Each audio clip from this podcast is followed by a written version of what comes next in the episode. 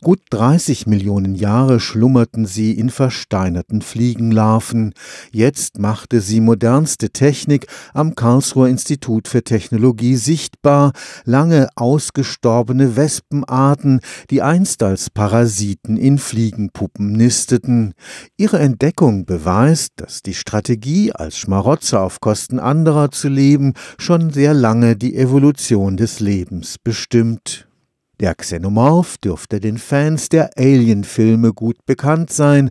Bei der Namensgebung für die in den steinernen Fossilien versteckten Schmarotzerwespen war das Alien-Monster eine willkommene Inspirationsquelle für die Wissenschaftler. Als wir diese Wespen entdeckt haben, haben wir uns dann doch an diese Story vor allem aus dem ersten Film erinnert gefühlt. Da werden ja auch diese alten Eier gefunden, aus denen dann diese parasitischen Aliens schlüpfen und sich dann auch in einem Menschen entwickeln. Und deshalb haben wir den Gattungsnamen Xenomorph Sophia gewählt und Resurrecta ist dann der Artname, das heißt ja die Auferstandene. Das bedeutet einfach, dass wir mit unserer digitalen Technologie jetzt eine ausgestorbene Art wiederbelebt haben. Dr. Thomas van de Kamp forscht am Karlsruher Institut für Technologie.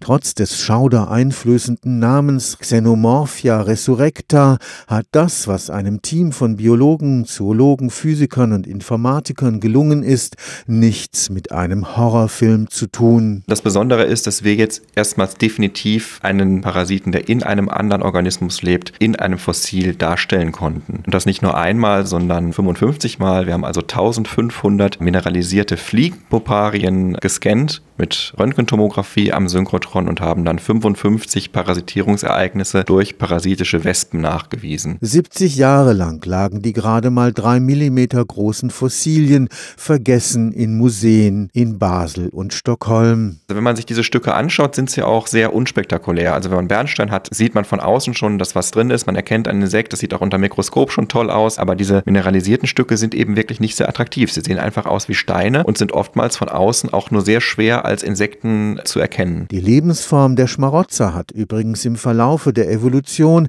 entscheidend zur Artenvielfalt beigetragen. Man muss sich eine Evolution ein bisschen so vorstellen wie ein Wettrüsten. Das heißt, auf der einen Seite gibt es die Parasiten, die optimal angepasst sein wollen an ihre Wirte und auf der anderen Seite gibt es natürlich eine Selektion von Wirten, die durch unterschiedlichste Strategien diesen Parasiten entgehen können. Und dann entwickeln sich wieder Parasiten, die dann wieder auf die weiterentwickelten Wirte spezialisiert sind. Das heißt, man betrachtet Parasiten, nicht nur parasitische Wespen, grundsätzlich als große Treiber von Evolution. Stefan Fuchs, Karlsruher Institut für Technologie.